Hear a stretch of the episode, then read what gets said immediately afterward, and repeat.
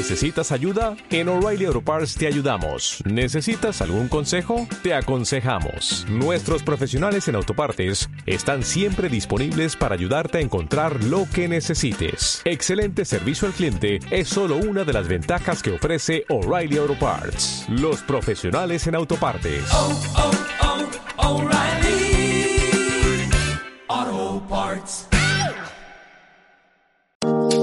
Bienvenidas al podcast Dinero, Emociones y Emprendimiento, un camino apasionante por el mundo de los negocios, el desarrollo personal y la educación financiera. Soy Vanessa Marrero, economista, educadora financiera, mentora de emprendedores y autora del libro Duerme Tranquila Emprendedora. Soy fundadora de la Escuela de Tranquilidad Económica, la escuela para dominar de forma sencilla tus finanzas y dormir tranquila. Estoy deseando compartir contigo todo lo que he ido aprendiendo durante estos años de emprendimiento. En cada episodio compartiré mi experiencia y la de otros emprendedores que nos contarán los aprendizajes que han ido incorporando a su mochila de vida. Regálate este tiempo, relájate y disfruta de este episodio que hemos preparado para ti. Comenzamos.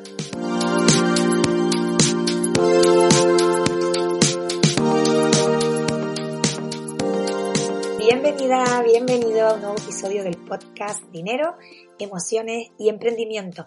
Hoy hablamos de ahorro y de qué, eh, cuáles son esos productos que existen para ahorrar para nuestra jubilación. Concretamente hoy vamos a hablar de uno de ellos, el PIES. Así que comenzamos. Lo primero, ¿qué es el ahorro? Todos sabemos, ¿verdad?, que el ahorro es destinar o guardar una parte de nuestro dinero para usarlo más tarde, ¿sí? Bien para cumplir un objetivo determinado, bien para nuestra jubilación, bien para crear un colchón financiero, etcétera, ¿no? Entonces, lo más importante, antes de pasar a hablar del producto en sí, ¿no? Eh, me gustaría comentar cómo ahorrar de una manera más sencilla. Hay muchísimas técnicas para ahorrar, ¿no? Pero lo primero que te diría es que tenemos que tener en cuenta y te tienes que concienciar de que el ahorro es un hábito. ¿De acuerdo? ¿Qué quiere decir esto? Que da igual la cantidad que tú puedas destinar al ahorro en este momento en tu vida. Lo importante es que ahorres. Si puedes ahora mismo ahorrar un euro, pues está bien, pero ejerce ese hábito, ¿sí? Adquiere ese hábito en tu vida, porque si tú adquieres el hábito de ahorrar sistemáticamente, eso va a hacer que cuando tus ingresos suban, vas a ahorrar más de manera natural, sin esfuerzo. Sin embargo, si no te acostumbras, si no creas ese hábito de, para ahorrar, aunque ganes más a futuro, nunca vas a ahorrar porque no tienes creado el hábito y siempre va a haber algo más interesante en lo que gastarte el dinero y para no dedicarlo al ahorro. Otro de los errores principales eh, por los que no se consigue ahorrar es porque solemos eh, entra el dinero, salen los gastos y luego vemos si al final de mes ha sobrado algo que, que pudiésemos destinar al ahorro. Y esto no funciona así. ¿Por qué? Porque desgraciadamente casi nunca sobra porque siempre se nos ocurren cosas más interesantes en las que gastarnos el dinero. Entonces, por eso el ahorro tenemos que sistematizarlo y al igual que pagamos en el caso de las emprendedoras el seguro autónomo y no nos planteamos si tenemos o no ese dinero porque tenemos claro que tenemos que pagarlo a final de mes, pues yo te recomiendo que hagas lo mismo con el ahorro, tanto tu ahorro personal, de tu economía personal, como el ahorro de tu empresa. Recuerda que la economía personal y la familiar tienes que tenerla separada independientemente que seas autónoma, tengas sociedad limitada, no importa, siempre dos cuentas independientes totalmente.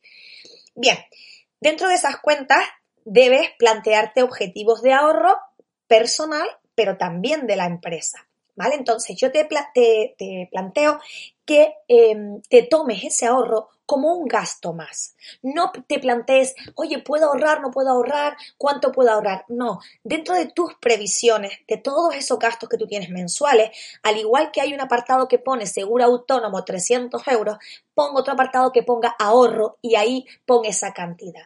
Porque ¿qué va a pasar con esto? Si tú sistematizas el ahorro como si fuera un gasto y no te lo planteas, no esperas a terminar el mes a ver si sobra o no algo, eso va a hacer que tú gestiones tu dinero, ¿sí? Teniendo en cuenta ese ahorro como un gasto más. Por tanto, la gestión va a ser más eficiente y siempre vas a tener ese dinero porque lo estás previendo, porque estás contando con él, ¿no? Como, como entonces, y estás creando el hábito.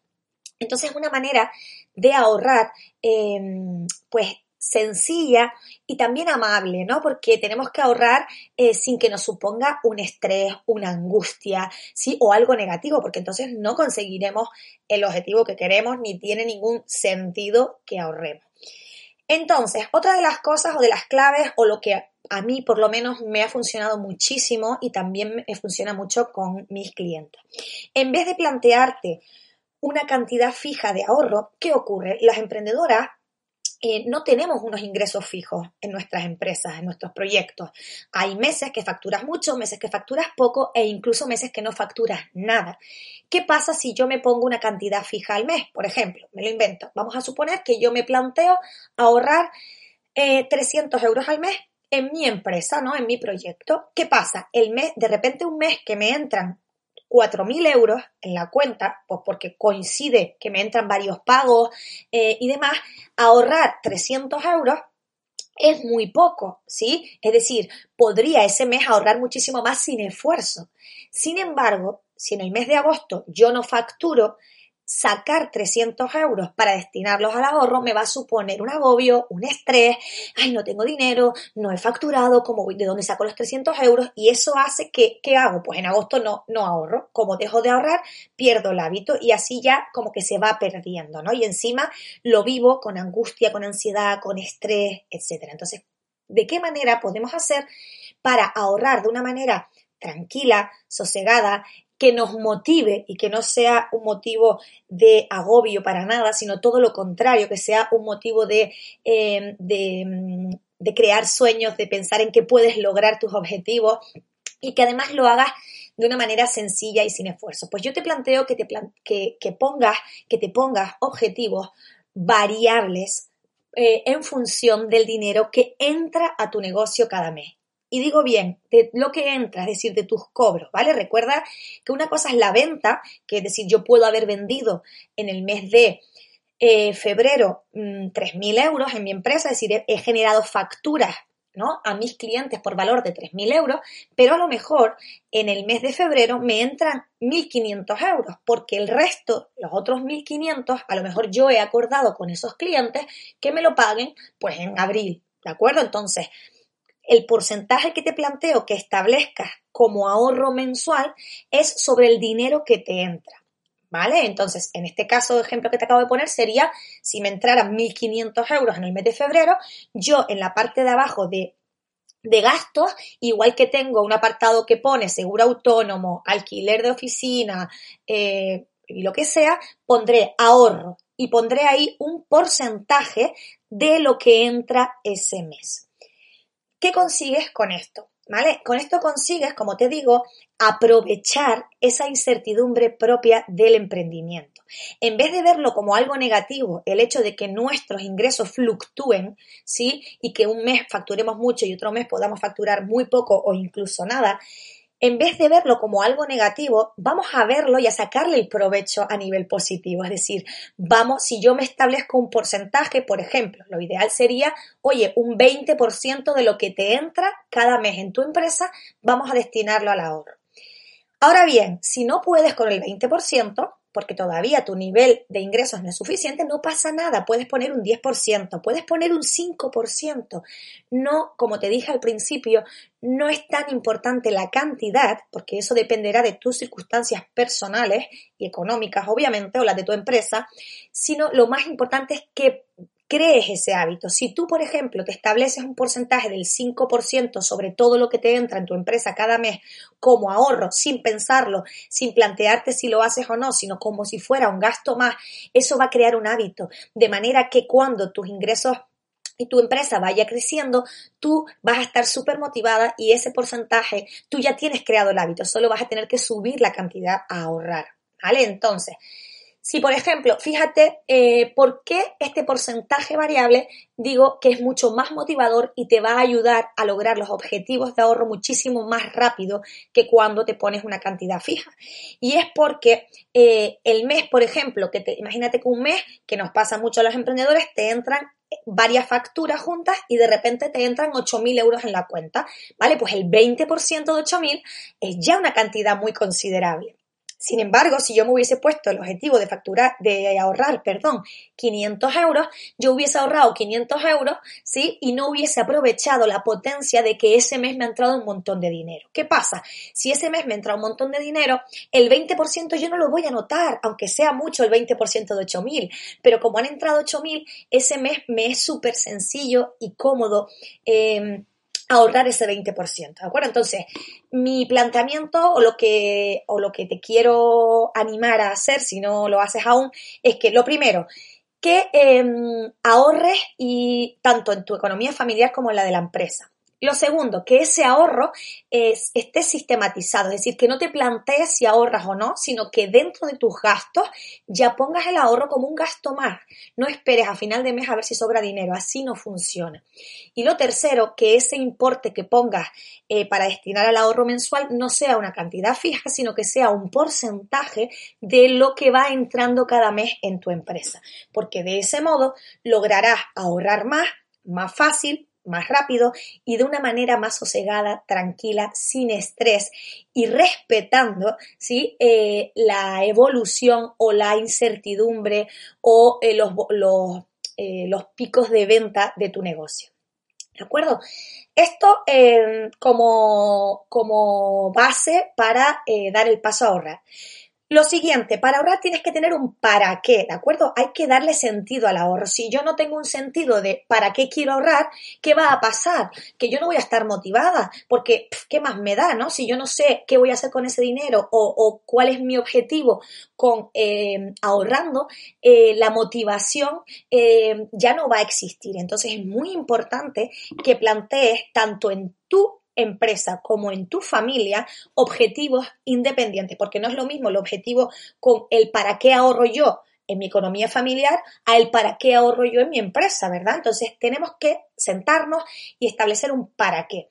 Yo te diría, eh, por ejemplo, en, en la empresa, ¿no? Pero en la economía familiar sería igual, pero bueno, para centrarnos en la empresa, que aquí somos la mayoría emprendedoras y emprendedores, te diría que lo primero para mí, ¿vale? Es crear un colchón, ¿vale? O eh, si lo queremos llamar, em, unos meses de libertad financiera, ¿vale? ¿Qué es esto? Simplemente es, oye, ¿cuántos gastos tengo yo al mes en mi negocio, ¿vale? Para que, eh, incluido por supuesto mi sueldo, que forma parte de los gastos, que esto eh, lo doy por hecho, ¿vale? Entonces tú miras a ver todos los gastos que tienes tú en tu empresa cada mes, ¿de acuerdo? De media, incluido, como digo, insisto de nuevo, por supuestísimo, tu eh, nómina. Y lo multiplicas por 12 y dices, vale, me lo invento, ¿vale? 40.000 euros. Ok, 40.000 euros. Esto significa que si yo quiero tener libertad financiera de un año, ¿vale? Yo tengo que ahorrar, tengo que tener 40.000 euros disponibles. ¿Qué significa esto? Significa que yo tengo durante un año, si yo no facturo absolutamente nada, yo tengo la absoluta tranquilidad de que voy a seguir manteniendo mi empresa tal como la tengo hoy, voy a seguir cobrando yo lo mismo tal como hago hoy y por tanto manteniendo mi nivel de vida durante un año. Esto da muchísima tranquilidad porque te permite que, oye, en el peor, peor de los casos, que no factures nada, pues tienes un año para solventar esa situación y buscar alternativas. Entonces yo te diría que el primer objetivo que tenemos que plantearnos a nivel empresarial es crear ese colchón, crear esa eh, o esos meses o ese año de libertad financiera. Eh, ¿Cómo elegir cuántos meses o cuántos años de libertad financiera es lo ideal?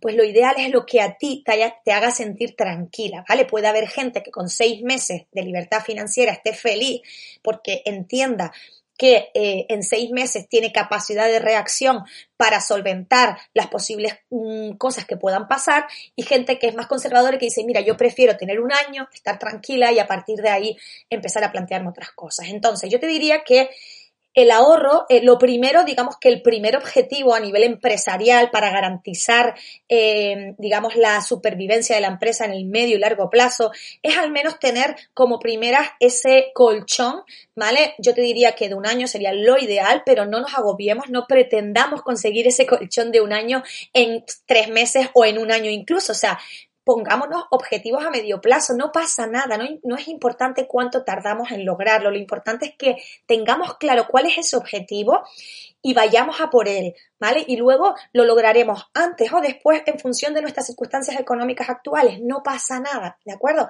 Verás cómo una vez que te plantees objetivos económicos y objetivos de ahorro, milagrosamente, que no es milagroso, ¿no? Eh, vas a lograrlos antes de lo que habías previsto. ¿Por qué? Porque cuando te enfocas en algo, se expande. Y esto es así, ¿no? Entonces, con el ahorro, pues es igual. Entonces, te diría, el para qué.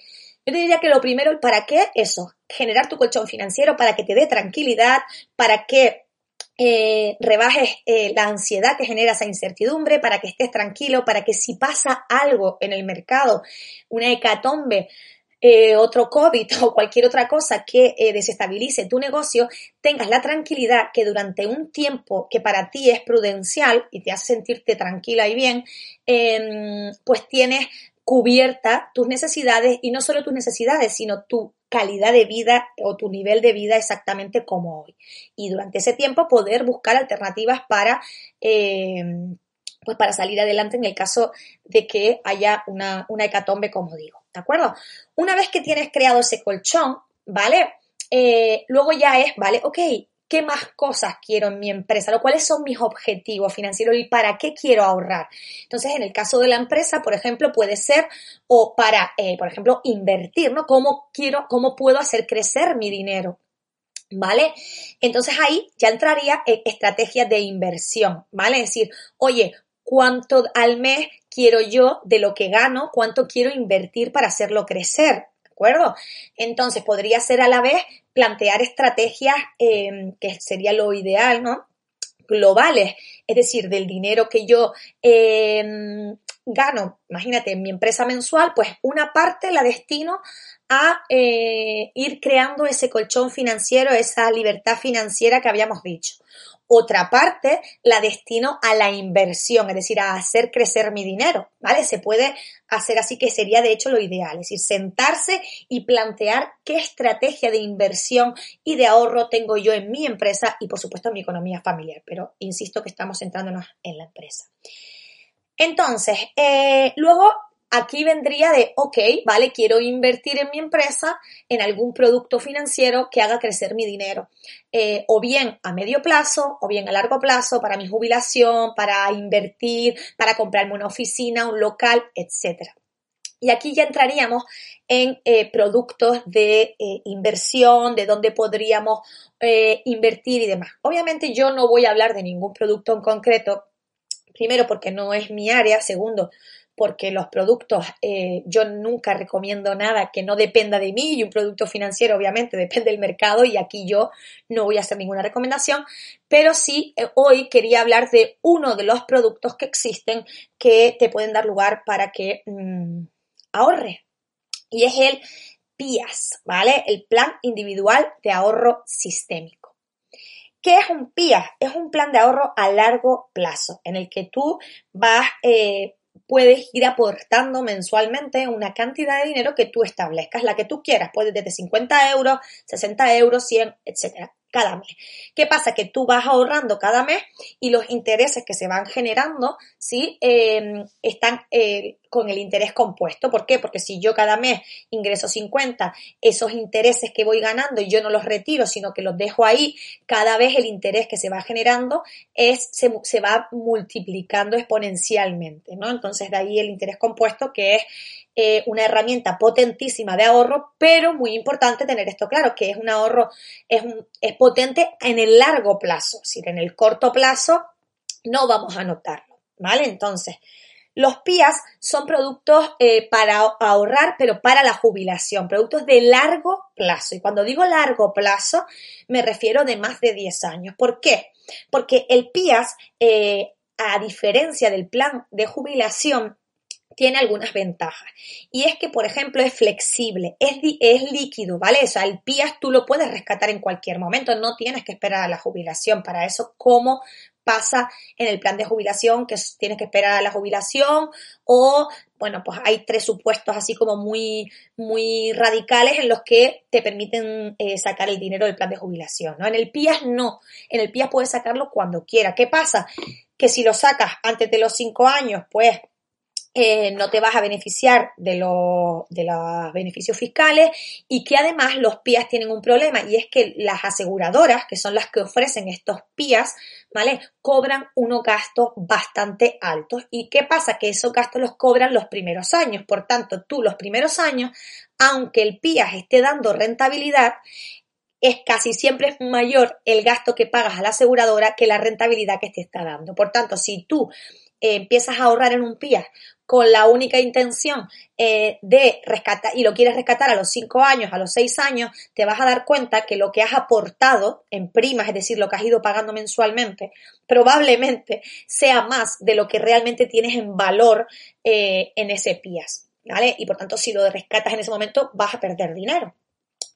Y tú dirás, y entonces, bien, no, porque es que esto no es un producto para ahorrar a, digamos, a corto plazo, ¿vale? Ni siquiera casi a medio, ¿no? O sea, es un producto a muy largo plazo. Porque el, el, interés compuesto, la magia precisamente es esta, es en el largo plazo. ¿Qué ocurre? Una vez que tú pasas los años en los que ya pagas los gastos grandes de la aseguradora, luego ahí empiezas ya a ponerte en tablas, digamos que a tener el mismo dinero que eh, igual a las primas que tienes, ¿no? A recuperar. Y a partir de ahí ya eh, viene la magia del interés compuesto, ¿de acuerdo? Porque ahí ya va creciendo cada vez más de manera exponencial esos ahorros que tú tienes. Entonces, eh, puede ser una, el PIA es una alternativa a, los planes de pensiones. No puedes deducirte, ¿vale? Eh, las aportaciones que haces al PIA. Ten en cuenta que en el plan de jubilación, todo lo que, todo no. Tú lo que aportas al plan, creo que este año ha bajado, pero te puedes eh, deducir unos 2.000 euros de las aportaciones que haces al plan de pensiones, es decir, que te deduces y pagas menos en, tu declaración de la renta. Los PIAs no te permiten esto, es decir, tú lo que aportas al PIA, eh, a Hacienda no le importa, es decir, no te lo deduces. Sin embargo, y la ventaja, por lo menos bajo mi punto de vista, es a la hora del rescate, es decir, el plan de jubilación tú ahora te deduces, pero cuando tú eh, con 65 años, 67, cuando lo vayas a poder rescatar para la jubilación, lo vas a rescatar, ¿qué ocurre? Que tú vas a tributar a Hacienda por todo lo que hay en ese plan de pensiones, no por lo que has ganado, sino por todo lo que has aportado y el beneficio que has obtenido. Y además vas a tributar como un rendimiento del trabajo. Por tanto, lo que vas a pagar eh, de Hacienda es bastante, bastante considerable. Así que esa desgrabación que te hace Hacienda ahora cuando aportas al plan de pensiones no es una desgrabación tal, simplemente es un diferimiento. Es decir, Hacienda te está diciendo, mira, en vez de pagarme ahora em, el impuesto que tú estás en activo trabajando, ¿no? Me lo pagas cuando te jubiles y vayas a rescatar el dinero. A mí me parece bueno, que no tiene mucho sentido porque me vas a quitar el dinero o me vas a hacer pagar impuestos cuando más necesito el dinero, en teoría, que es cuando me jubile. Y no ahora que estoy en el ejercicio y que quizás me es más fácil eh, lograr em, el dinero, ¿no? Entonces, este es el plan de jubilación. Con respecto a esto, ¿en qué se diferencia el PIA? El PIA, como te digo, no te deduces de las aportaciones que tú vas haciendo. Sin embargo, cuando tú lo quieras rescatar, ¿vale? Insisto que acuérdate que lo puedes rescatar cuando quieras, no necesariamente tienes que llegar a la jubilación, pero sí que si quieres eh, que realmente ese PIA sea rentable y ganar el máximo dinero posible, es fundamental que lo dejes en el muy largo plazo, ¿vale? Que te lo tomes como si fuera un plan de pensiones de verdad hasta tu jubilación y por supuesto, ni que decir tiene que cuanto antes empieces, más posibilidades de que ese importe a la jubilación sea muchísimo mayor por la magia que te comento del interés compuesto, ¿vale? Que a mayor tiempo, mayor eh, posibilidad de que ese dinero se multiplique. Así que empezar cuanto antes. Eh, pero el PIAS tiene una ventaja y es que cuando tú lo vas a retirar tienes dos opciones. O lo retiras todo, ¿vale? En ese caso, tú solo vas a pagar Hacienda por el beneficio que has obtenido. Es decir, no vas a decirle a Hacienda, si tú tienes en el PIA imagínate, eh, 20.000 euros, ¿vale? Y tú has aportado durante todos esos años 10.000 euros, tú vas a pagar Hacienda por eh, impuestos por 10.000 euros, es decir, por lo que has ganado. Va a tributar como rendimientos del capital mobiliario. ¿Vale? Sin embargo, en el, plan de jubilación tributarías por los 20.000, ¿vale? Por el total, ¿vale? Esta es la diferencia. Pero además el PIA eh, tiene una opción en la que no tributas por las ganancias, ¿vale? Y es si rescatas ese PIA en forma de renta vitalicia. ¿Qué significa esto? Significa que tú coges al final de cuando tú lo quieres rescatar ese PIA, imagínate que tienes, pues no lo sé, 30.000. Tú le dices a la aseguradora, toma y calcúlame la renta vitalicia que se me quedaría. Y entonces ellos, bueno, pues basándose un poco en la esperanza de vida que podrías tener y unas rentabilidades esperadas, ellos calculan en función de esos, de esos índices más el dinero que tú tienes, pues cuánto sería la renta mensual que te, em, que te ingresarían en tu cuenta, ¿no? Que sería para tu vivir o combinar con la jubilación. Em, eh, pública si la tuvieses o otras rentas, ¿no? Entonces, en ese caso, si tú cobras la renta vitalicia, tú no vas a pagar a Hacienda eh, por los beneficios, ¿vale? Entonces esto es una ventaja muy importante, ¿vale? Pero aún rescatándolo todo, también tienes una ventaja porque estás pagando por los beneficios y no por el total del capital, ¿vale? Entonces, eh, el PIA, eh, como les digo, es un, es un plan que lo que hace es invertir en distintos fondos de inversión. ¿vale? Y entonces se crean cestas de inversión, ¿vale? Entonces hay pías que son pues más arriesgados, son esos pías donde las cestas en las que invierten esos fondos son la mayoría de renta variable. Recuerda que la renta variable siempre a mayor riesgo, mayor posibilidad de rentabilidad. Menor riesgo, menor rentabilidad. Esto siempre es así. Entonces, lo lógico en teoría, ¿vale? Aquí hay que, hay que trabajar bien cuál es tu nivel y tu perfil de riesgo, ¿no? Pero lo normal es que si yo tengo 18 años, tengo 20, tengo 30 años, ¿vale? Y, yo quiero este PIAS para mi jubilación, es decir, que tengo bastante tiempo para ir aportando, pues a lo mejor me interesa que esas cestas donde invierte el PIAS en el que yo estoy sean rentas más agresivas, renta, eh, cestas de renta variable. ¿Por qué? Porque tengo posibilidades de obtener unas mayores rentabilidades, ¿vale? Y, de, y también tengo... Mm, digamos que es más coherente arriesgarme, es decir, que si va mal, no es tan dramático porque el mercado, como sabemos, es cíclico y aunque fuese súper mal, como tengo un montón de años todavía, está claro que se va a ir recuperando. Sin embargo, esas cestas eh, deberían ser más conservadoras, es decir, mezclar la renta fija y renta mixta, es decir, que a un menor riesgo, aunque sea menor rentabilidad, a medida que vamos cumpliendo años y que nos vamos acercando a esa edad de jubilación. ¿Vale? ¿Para qué? Para controlar el riesgo y no, y no eh, entrar en pérdidas muy agresivas cuando realmente yo me queda poco tiempo para eh, necesitar ese dinero. ¿De acuerdo? Em, una cosa muy importante, tú esas cestas tú las puedes ir variando, ¿vale? A lo largo de la vida del PIAS sin coste. Es decir, yo puedo tener, imagínate que me hago el PIAS con 30 años y yo me creo las cestas em, todas de renta variable porque me quiero arriesgar y quiero ahora intentar que tengo tiempo generar mayores rentabilidades. ¿Vale? Pero cuando cumplo 50 me voy dando, digo, no, ahora voy a ser más conservadora. Bueno, pues cambio las cestas, ¿no? Y, cojo otros fondos que invierten en rentas mixtas o rentas fijas, ¿vale? Entonces ahí tú puedes hacer eh, los cambios que tú quieras durante la vida del PIAS, ¿de acuerdo? Todos los productos tienen un riesgo, esto es algo que quiero que quede súper claro, no hay nada que te garantice que mm, que te va a funcionar, que vas a lograr tus objetivos, esto está claro, pero también tenemos claro que el dinero en el banco también pierde valor y también nos arriesgamos, ¿no? al tema de la inflación y demás. Entonces, eh, intentaré ir hablando de, distintos productos, pero bueno, hoy hablo del PIAS, que a mí yo personalmente tengo dos PIAS los que voy aportando pues 50 euros al mes desde hace ya años y obviamente si lo miro ahora que han pasado 7 u 8 pues aún estoy perdiendo dinero, pero no me importa porque yo eso es algo que tengo a largo plazo. Entonces es muy, por eso es muy importante que antes de meter tu dinero en cualquier producto, primero te informes, primero veas lo que hay en el mercado, compares y luego, sobre todo, tengas claro el para qué quiero ahorrar, qué quiero lograr, cuál es el horizonte temporal de esta inversión, ¿sí?